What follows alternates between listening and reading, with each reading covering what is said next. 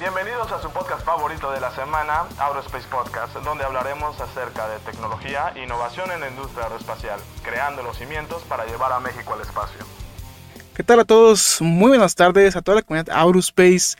Mi nombre es Edric Uribe, soy ingeniero aeroespacial, visionario y emprendedor por parte de la Universidad Autónoma de Baja California. Formo parte de un grupo de profesionistas fundadores de la empresa Aerospace, liderando los más increíbles proyectos que llevarán a México al espacio. El día de hoy tenemos un episodio muy especial dentro de Aerospace Podcast. Consta de una plática entre ingenieros y o profesionistas para poder destacar sus habilidades técnicas y de comunicación, logrando un alcance global que les permite entrar en el radar de grandes organismos generando atracción en el ecosistema tecnológico para poder consolidar a México en el espacio. Nos acompaña desde León, Guanajuato, Juan Carlos Morales, co-host de este programa para darle un poco de sazón a este primer episodio en vivo y en directo aquí con el queridísimo Bandido Morales en Aerospace Podcast. Es ingeniero mecatrónico por parte del Tecnológico de Monterrey, apasionado por la robótica y los negocios. Juan Carlos Morales, ¿qué opinas de nuestro primer episodio fuera del stream? Muy, muy bien, ¿eh? Al fin poderte ver la cara, este, vaya, me sorprendió, no pensé que fueras así. Pero sin lugar a dudas, aquí estamos, sí, pues primer episodio en vivo, ¿cómo no? Muy emocionado. Oye, pero ¿cómo, cómo que no, no pensabas que fuera así? Si ya no, yo, te imaginaba diferente, te imaginaba diferente, te imaginaba más alto. No, aquí para toda la gente que no nos conozca, este, pues estamos aquí con un invitado muy especial. Este, de hecho nos acompaña desde la Ciudad de México, Alberto Barrita, ¿cómo estás? Muchas gracias, muy bien, muy bien. Muy bien, pues así que Alberto Barrita es estudiante de Ingeniería en Electrónica, eh, participante en el Shell Eco Marathon con la eh, escudería Shell Borregos CCM. Estamos hablando un poquito más en ello. Eh, también participante del campeonato Electratón con la escudería Borregos CCM. Eh, llegó a participar también en el IASP 2014. Le gustan los videojuegos, salir con amigos y trabajar en las escuderías.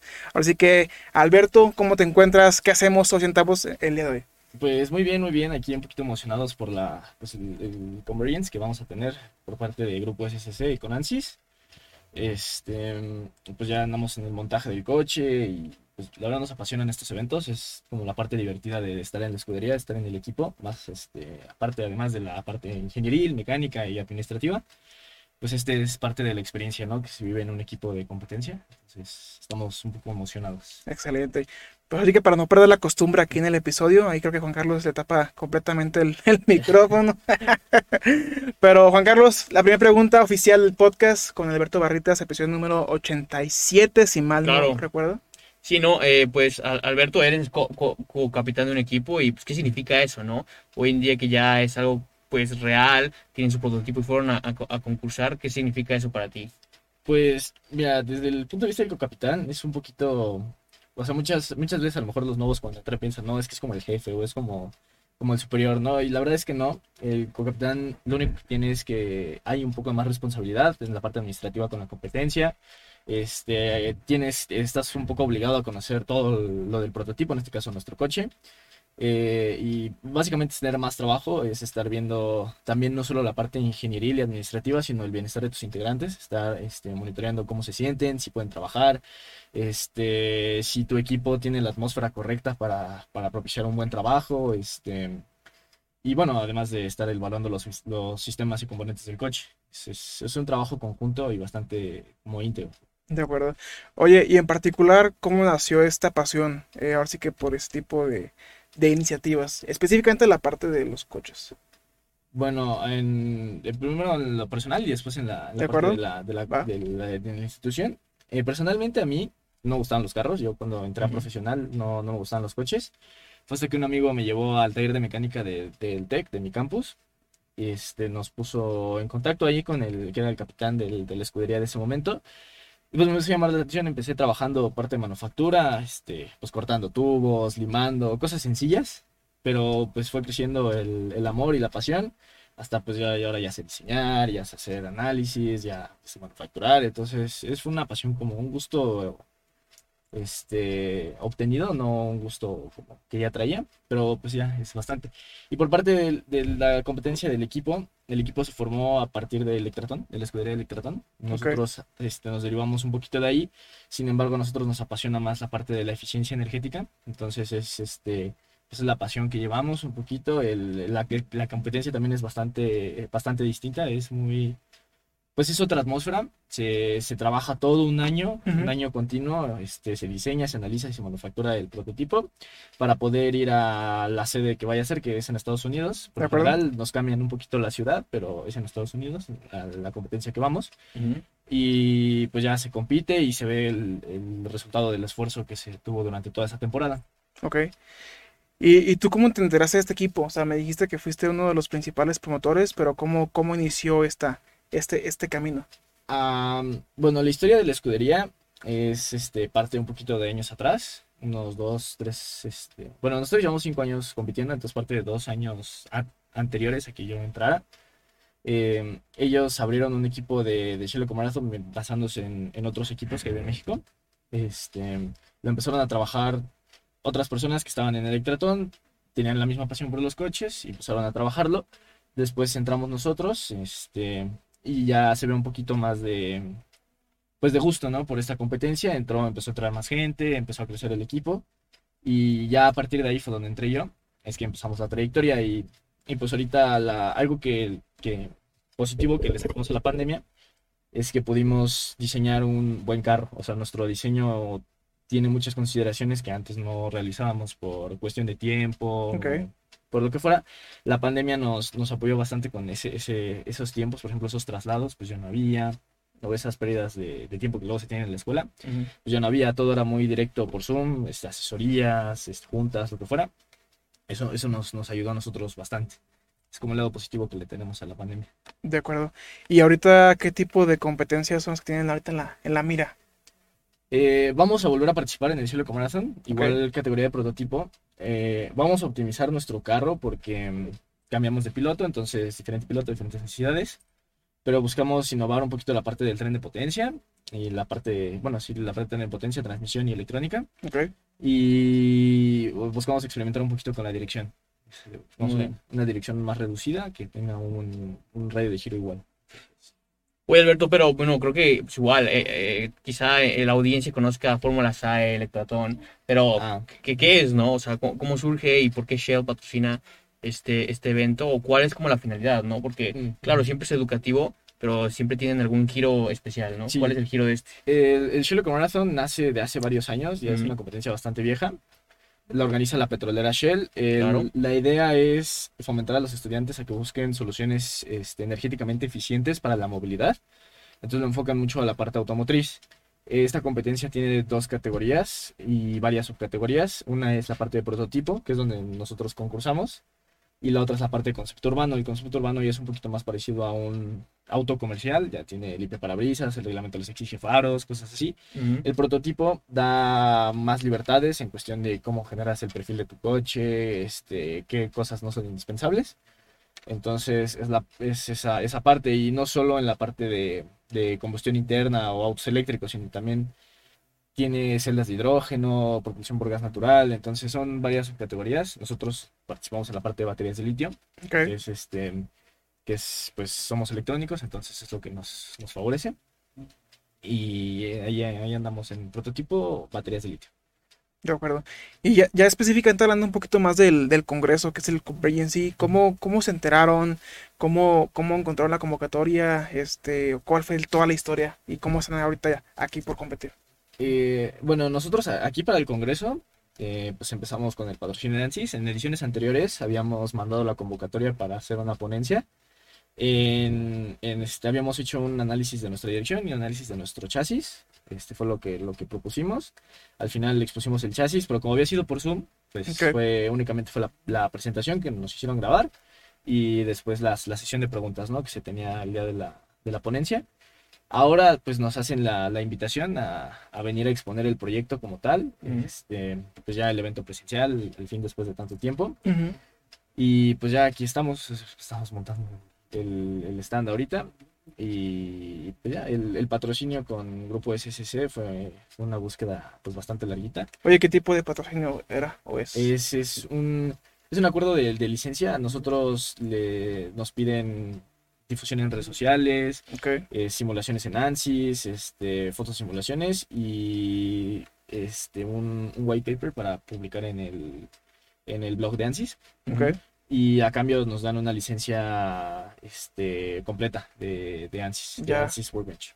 Sí, muy bien. Sí. Eh, ¿Incluye todos los módulos o es este, o si, o si está variado? Incluye casi todos los módulos, no estoy seguro de que sean todos, pero sí incluye bastantes, y por lo menos los, los elementales que son este, análisis FD, análisis estático, este, análisis cinemático, que son como los más que utilizamos nosotros. De acuerdo.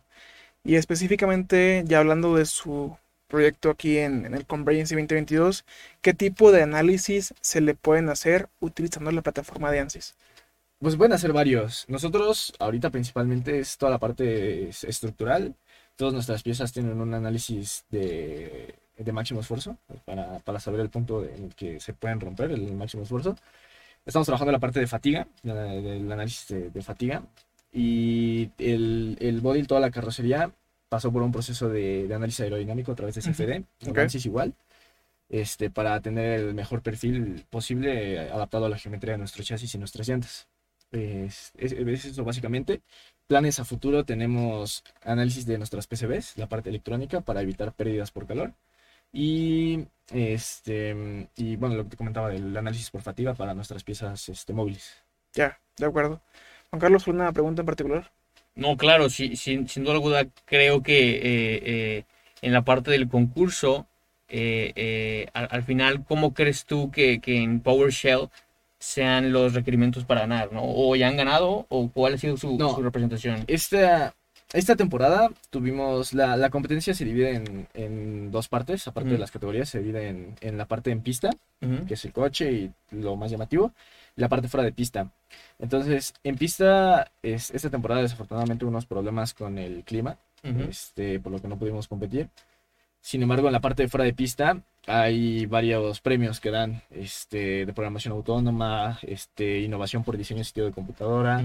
Eh, hay un premio a la reducción de huella de carbono y a la comunicación e imagen del equipo. Entonces nosotros participamos esta temporada en dos, que fue reducción de huella de carbono y comunicación e imagen del equipo y ganamos el segundo lugar en el de comunicación y el primero en el de reducción de huella de carbono.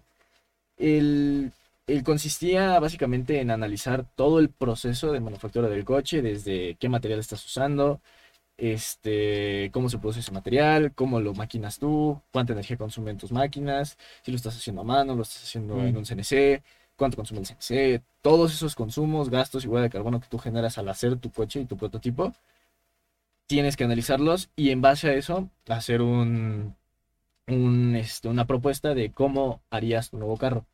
¿Qué material utilizarías? ¿Cómo lo empezarías a maquinar? ¿Por qué ese material reduce tu huella de carbono? Entonces, ese es el, ese fue el, como el principal atractivo de esta temporada. El, la parte de comunicación e imagen de la escudería, pues es generando eventos, este, haciendo publicaciones, eh, viendo ahí en la competencia cómo, cómo te comportas, cómo, cómo estás trabajando, cómo si apoyas a otros equipos. Entonces, Ujú. todo, todo eso va sumando puntos. Entonces, De eh, acuerdo. ¿Cuál sería la clara diferencia entre lo que están haciendo ustedes y ya un, un carro un poquito más completo, vaya? a lo mejor las, las tolerancias. Ok, Claro. Yo creo que la, la parte de las tolerancias y las simplificaciones, nosotros a veces simplificamos algunas cosas que no, pues no son tan, tan relevantes para nuestros diseños, por, pues por la cuestión de, por ejemplo, es una pista, es un autódromo, es una pista plana, entonces a lo mejor se me ocurre hacer un vehículo rígido, sin suspensión. ¿Tiene curvas el- la pista? Sí, sí, sí tiene curvas. Pero ah, bueno, es, es un coche pequeño relativamente para una pista muy grande. Entonces, probablemente una suspensión agrega más peso de lo que me da eficiencia. Entonces, cosas así son, son así, hacemos el análisis de, ok, ¿qué gano, qué pierdo? De acuerdo. Entonces, por ejemplo, podría ser un vehículo rígido, sin suspensión, por ejemplo, los coches tienen suspensión. Eh, y las tolerancias, a veces trabajamos con, este, si hacemos nuestros diseños y lo que sea, pero a la hora de manufacturar, pues no, no queda muy bien, ¿no? Entonces hay que ya sea repetir la pieza o arreglarlo y de todos modos no, pues no es una tolerancia muy, muy, muy precisa porque la mayoría de cosas las hacemos nosotros de manera manual, por así decirlo. O sea, Ujú. nosotros metemos a la fresadora el material, lo empezamos a maquinar Ok. Claro. y hay pocas cosas que hacemos. Ahí mismo en el TEC de Monterrey. Sí, sí, en el TEC que hacemos ahí en el taller. Ok, Ahí, ahí nos prestan pues ellos toda la maquinaria y las herramientas y todo eso. excelente. Oye, para toda la gente que le gustaría eh, adentrarse en este tipo de proyectos, ¿cuáles serían como los cinco principales puntos a considerar para diseñar un vehículo como el suyo? O sea, como lo más crítico. Lo más crítico, una es el, ir medio redundante, pero el- es el propósito. ¿Para qué lo quieres? ¿Lo quieres para resistencia? ¿Lo quieres para velocidad? ¿Lo quieres para eficiencia? ¿Lo quieres para qué lo quieres? ¿Para comodidad? Lo que sea. Una es para qué lo quieres. Eh, ya que tienes eso, ya entrándote más al diseño, es tu piloto. Que es para varios pilotos, entonces tienes que ser un coche un poco más general. Es para una sola persona, es para dos pilotos, es para... Entonces tienes que estar midiendo para andar viendo el tamaño de tu chasis, este, la línea de vida, el peso, todas esas cosas. Ahí. Después es cómo quieres que se comporte. Entonces es el la dirección, entra la dirección. De acuerdo. Entonces, ok, ¿qué tan amplio, qué tan amplio es mi circuito, no? Entonces, cómo tengo que girar, si giro mucho me puedo voltear o no me puedo voltear, lo que sea, ¿no? Entonces, cómo, cómo quiero que se vaya comportando. El siguiente, eh, igual si de la parte del, de comportamiento y del un poquito más pegado a la eficiencia, Ujú. es cómo se va a propulsar, qué, qué, qué me, qué me piden, ¿no? Necesito que se propulse por celda de hidrógeno, por este, batería eléctrica, necesito un motor de combustión interna, o ya tengo el motor y solo se lo tengo que acoplar. Es, es la parte de la transmisión de potencia. Y pues por último, es el, el análisis del coche. Es, es- es, este, ah, una vez que ya tienes todo concluido y completado, por así decirlo, en la parte de diseño, analizarlo todo que no se vaya a romper, que no vaya a raspar, que todo coincida, que los tornillos que hayas puesto sean de la medida, que las cuerdas que hayas contemplado para tus tornillos sean las necesarias, todo, todo eso, en la parte del análisis. Eso, eso es para, para diseñar un coche. De acuerdo. Y más o menos, ¿cuál, cuál es el peso de tu vehículo aproximadamente? El peso del vehículo es aproximadamente 60 kilogramos. Y, es, y es- y es la, la media de lo que debe estar. Es, O depende, o sea, sí, muy, dep- am- muy depende bastante del, por ejemplo, nosotros usamos tubular de aluminio, es un poquito más pesado, muchos equipos usan fibra de carbono, sin embargo, pues es, es bastante costoso, entonces tenemos que buscar la manera de usar un tubul- de hacer que un tubular de aluminio sea competitivo contra fibra de carbono. Es un poco complicado, pero pues bueno, se, se debe de ¿Cu- poder. ¿Cuánto costaría un modelo suyo y uno de fibra de carbono? Ya al final. Eh, mm, no, es, es bastante caro. Estuve preguntando en los otros equipos y me decían su- sus cantidades en, en dólares y eran, eran, hacías la conversión y eran Sí. astronómicamente. O sea, nuestro coche cuesta aproximadamente setenta y tantos mil pesos. Ok. Poquito, poquito más, poquito menos. Este, a lo mejor ahorita ya un poquito más, pero ahí va rondando los, lo ponen los 100 mil pesos, ¿no? De acuerdo. Los, los equipos de allá, ¿cuántos son 100 mil pesos en 5 mil dólares? Los equipos de allá eso cuestan sus, sus tubos, o sea, su tubo, cinco mil dólares. Es un tubo. Un tubo, 5 mil dólares. Wow. ¿Qué tan grande bueno? ¿Qué tan grande? Pues un tramo de un metro, yo creo, una cosa. 5 mil dólares un tramo de carbono. Ajá. 5 O mil dólares. Sí, dices, ajá, te dicen, no es que mi chasis salió en tanto, ¿no? Esa es la conversión, son como 200 mil pesos. Dices, bueno, pero es el puro chasis, Sí. ¿no? Te faltan todos los demás componentes. tú- Oye, ¿y realmente si hay un valor agregado en cuanto a tener de carbono? O sea, algo que realmente haga la diferencia durante la carga. Eh, sí, por la cuestión del peso. El- es que la, la fibra de carbono, si se, si se sabe trabajar, es muy, es muy útil porque matas dos pájaros de un tiro. Tienes el chasis y el perfil aerodinámico de lo que quieras hacer. Entonces, si lo haces bien, si lo analizas bien, lo diseñas bien y lo manufacturas bien, ya la hiciste.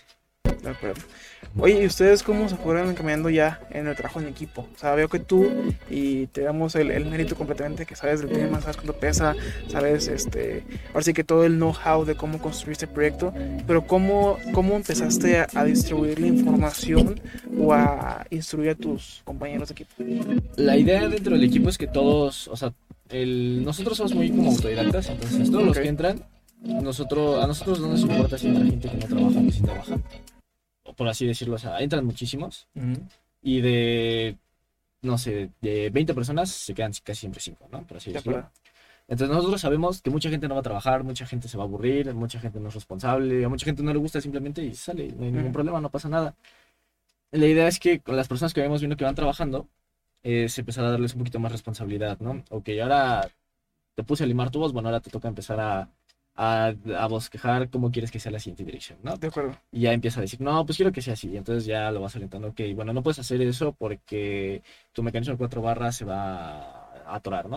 O va a dar la vuelta completa y se va a trabar la dirección, ¿no? O le dices, ah, sí, es muy buen, muy buen sistema, proponlo, susténtalo y va.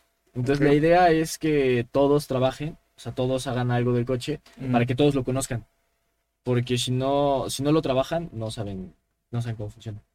Excelente. Oye, y para ti, ¿cuál sería el siguiente paso? O sea, ahorita estás en sexto semestre de ingeniería electrónica, pero saliendo de la carrera, ¿cuál es tu, tu plan? ¿Vas a seguir haciendo proyectos, instruyendo, siendo mentor? ¿O vas a aplicar a una empresa automotriz? ¿O cuál es tu plan? Yo ahorita quiero, ahorita me estoy enfocando un poquito más en la parte de la escudería. Ya va a ser el último año y quisiera todavía ir a competir un, un año más.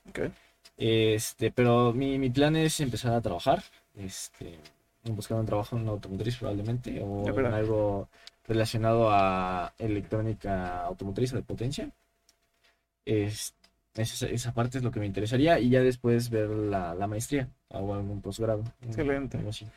Oye, Alberto, y, y, y si tú en todo este proceso que has tenido de, de la ingeniería, eh, eh, to- tocar las manos directamente en proyectos, ¿qué dirías? ¿Cómo no lo supe antes? ¿Cómo, cómo, cómo, perdón? Sí, o sea, ¿cómo no supe antes que esto se hacía así? ¿Cómo no supe antes que podía manufacturar ciertas cosas? O, o algo que dices, wow, ¿cómo no sabía Ah, que esto ok. existía? Quiero recordar un poquito, no, para que Pues yo Juan Carlos que- salga en la toma porque creo que... Sí. No, no, pero El, eh, yo creo que lo que más me sorprendió es ver Claro. la, la, la simplicidad del concepto. O sea, ahora ya comprendo cómo funciona un, ujú, un, no sé, un sistema de frenado, ¿no? En un coche. Y a pesar de que aquí es a menor escala, yo sé que en un carro real, ah, pues son unos calipers más grandes, son unos discos más grandes, pero es el mismo concepto. claro, Es el mismo funcionamiento, son los mismos cálculos, es la misma ecuación. Entonces, lo que yo creo que a mí me sorprendió es ver cómo algo tan complejo se puede reducir a algo más simple o, o sencillo de ver. decirlo. ok. Y, y dura- durante tu tiempo, ¿cuál fue como la decisión más difícil que tenías que haber tomado y, y- y- y cuál fue el proceso de eso, no? El- la decisión yo creo que más complicada que tuvimos que tomar este, fue, fue en conjunto, fue entre los, los, Ujú. los capitanes, somos tres personas. El, Ok. Ángel es, es el capitán, es otro compañero que se llama Enrique, que es co-capitán, y yo. Ujú, Este, fue la parte de la competencia para ir al evento presencial. Claro. Nos ofrecieron únicamente 10 espacios, sin embargo en el equipo pues, no somos solo 10. ujú, Entonces ahí hubo que, que ver pues cómo seleccionabas esas 10 personas, porque además de los cuales, dos tienen que ser pilotos, porque piden piloto principal y de reserva. Uno tiene que ser el, el team manager, que es el capitán, y otro tiene que ser el, el faculty advisor, que es el profesor supervisor. Claro. Entonces de esos 10, ya nos quedamos 4, Ujú. quedaban 6. Entonces tuvimos que hacer un- una especie de evaluación entre los tres, eh, de manera como individual, para, para promediarlo después y ver en una tabla pues cómo quedaban los resultados. Eh, ese, ese fue el, el proceso. Creo que fue la manera más objetiva de verlo. Claro. Muy bien. Oye, ¿y cuál es tu comida favorita? Mi comida favorita son las enchiladas de mole. ¿De mole? Muy buenas, ¿eh? ¿Dónde las comes allá en México? Allá en México hay una fondita ahí cerca del TEC Ajá. que vende enchiladas de mole. Muy buenas. Muy buenas. Recomendadas. Recomendadas, 10 de 10. Muy bien. Increíble. Oye, y Alberto, si tu vida fuera sacada de un libro, ¿cómo se llamaría ese libro? Ájale. Si mi vida fuera sacada de un libro, ¿cómo se llamaría ese libro? Em, yo le pondría No pasa nada. Porque ante cada problema, lo primero que decimos es no pasa nada. O sea, que sabemos que pasan muchas cosas y que hay que solucionarlo y que probablemente se nos está viniendo muy encima, pero pues hay que mantener la cabeza fría y buscar la solución cuando se puede. Excelente, muy bien. ¿Y alguna canción o grupo musical que recomiendas aquí a la audiencia? Am, pues yo soy metalero, entonces a lo mejor a Ok. la audiencia no le fascina mucho, pero hay un hay un grupo que se llama Palace Royal, que es, bueno, es tranquilo, es, es- es bueno. Excelente, muy bien. Eh, ¿alguna película que te guste? ¿Favorita? Mm, yo no soy mucho de estar viendo películas, sin embargo, una que me gusta bastante es este eh, la de Los Increíbles. La, La de 1 la infancia, 1 la uno. 2. Sí, no, la 1. La ¿La 2 no está buena? ¿No lo has visto o qué? Sí la vi, pero pues me gusta. Sí está padre. A mí, a mí me a gustó. mí me, me- me encanta. No, a mí no me terminó de convencer. Sí, yo solo la he visto una vez ya. Yo La también. uno, la uno era la buena. Sí, la 1 es buena. Sí, la 1 está para un dominguito sí, ahí sí. en el canal 5, ¿no? en el Sí, 7, sí, en el 7. ándale. Ah, no tiene esos derechos. Sí, sí, sí. Pero sí, yo creo que esa, la de la infancia. Buenísimo. De acuerdo, buenísimo, muy buenísimo. bien. Y así que algún tipo de comunicado, mensaje que tú gustaría compartir con toda la gente que escucha en Spotify y en, o en Amazon Podcast. Pues únicamente que no, o sea, que no les dé miedo aventarse a hacer eh, ya sea proyectos o este, algún trabajo que tengan, no sé, o en la escuela, alguna oportunidad que haya, porque, o sea, siempre el, el estar tomando responsabilidades y cosas en la medida de lo que ustedes puedan, o sea, tampoco se atiborren de cosas, porque no lo van a poder hacer. Pero en la medida de que ustedes puedan tomar responsabilidades, proyectos, este, eso les abre muchas oportunidades y muchas puertas. Entonces, sería la idea que no tengan miedo de, de aventarse a hacer algo, algo que ustedes sientan que es complicado y puede ser que a la mera hora no, que sean muy buenos para ello. Excelente, muy bien.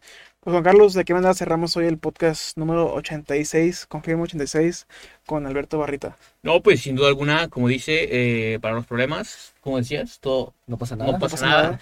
Así que, pues sí, sin duda alguna hay que adentrarnos y, y- y cualquier proyecto que sea, aventarlo hasta el final y pues así obtener los logros como lo han hecho en, en su equipo y increíble, muy, buen, muy, muy, muy, muy buena participación y pues aquí estamos. Claro que sí. Oye, Alberto, eh, ¿alguna persona, grupo académico que quisiera comunicarse con todos ustedes, hacer una colaboración o incluso el que ustedes eh, sirvan como mentores? ¿Por qué medio, por qué correo se pueden comunicar? Nos pueden encontrar en Instagram, es la red que más social, la red social que más tenemos utilizada es eShell CCM, todo en minúsculas. O en Facebook como Escudería Shell Borregos CCM. Esa, esa- esas dos son las redes que más utilizamos. Igual estamos en LinkedIn con el mismo nombre, Escudería acuerdo. Shell Borregos CCM. Y en Twitter igual, con el mismo arroba, eh, arroba CCM. De acuerdo. Digo, Carlos, ¿a ti cómo te encuentran? A mí como Juan Carlos Morales Ruelas en LinkedIn, Sí, busquen guacamolet.com. guacamole.com también por ahí me pueden encontrar. Muy bien, este, ¿qué te pareció la experiencia, Alberto? ¿Y qué esperas ahora sí que del? ¿Y cuál es el, el pronóstico para el día de hoy? Pues está, ahorita está bastante bien, está bastante tranquilo y yo lo, lo que espero es que pues haya bastante gente viendo los, pues, los, los stands, los equipos. También te- estoy muy ansioso por conocer a los demás equipos de las demás competencias. Ok. Entonces eso es algo, algo, algo que estoy buscando. ¿Te vas a quedar mañana en las conferencias? Eh, probablemente sí, Excelente. probablemente aquí andemos dándonos la vuelta. Muy bien, pues aquí vamos a estar.